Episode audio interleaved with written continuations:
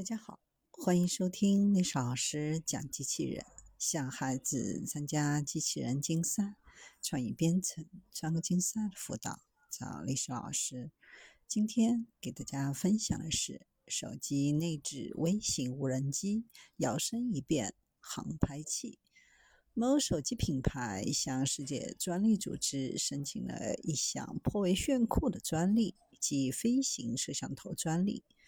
可以将相机从手机上拆卸下来，然后通过手机对飞行的相机进行操纵。如此一来，手机也能当航拍无人机使用。近年来，航拍无人机的设计变得越来越复杂、越来越高端，因为需要给使用者提供更舒适的飞行体验和更好的相机。与此同时，智能手机也有了显著的进步。如果把这两个独立的设备合并成一个设备，情况会怎么样呢？在传统智能手机内部放置航拍无人机的空间，两者完美的结合在一起。迷你无人机被设计在智能手机的顶部，有四个螺旋桨、一个独立的摄像头和两个放置在不同地方的摄像头。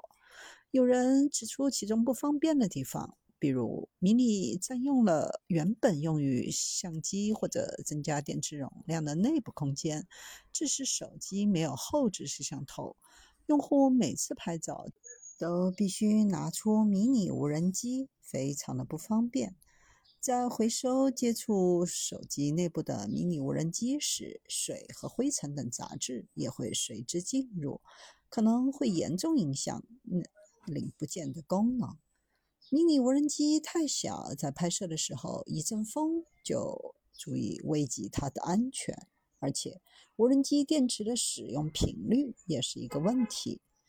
拥有一部携带拍无人机的智能手机，拍摄令人惊叹的自拍，这一前景将胜过所有的不足。让迷你无人机跟着人走，拍摄简短的视频、照片，也是其他手机无法提供的。潜在买家一开始就会问：现在市场上已经有很多便宜、价格、拍照功能不错、便携的小型无人机了，为什么还要花更高的价格去买这台新概念手机呢？除非这台机器功能强大、令人惊叹，且价格相对更便宜。